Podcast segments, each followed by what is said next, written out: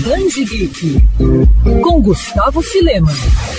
A Brasil Game Show está chegando e até por conta disso, grandes marcas que já confirmaram presença no evento se preparam para trazer uma série de novidades e atividades para seus fãs durante os dias de festival. Uma delas é a Nintendo, que em 2022 vai apresentar uma homenagem aos desenvolvedores brasileiros. Por isso, a área da Nintendo na BGS vai contar com jogos como Cobra Kai da Karate Kid Saga Continuous, da Flux Games, Origin Chase Turbo da Quirius e Cassiodora da Void Studios, e também Cuckoo's Lost Da Petite Fabrique. E claro, gamers de diferentes gerações vão ter a chance de jogar com alguns dos títulos lançados pela companhia para a linha de consoles da Nintendo Switch. O stand da Nintendo também terá diferentes áreas especiais.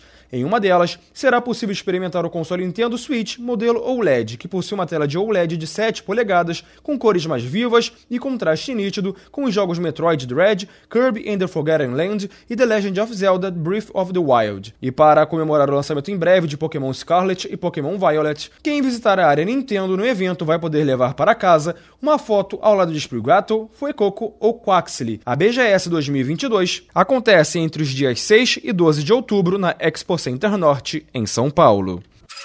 Quer ouvir essa coluna novamente? É só procurar nas plataformas de streaming de áudio. Conheça mais dos podcasts da Mandirinhos FM Rio.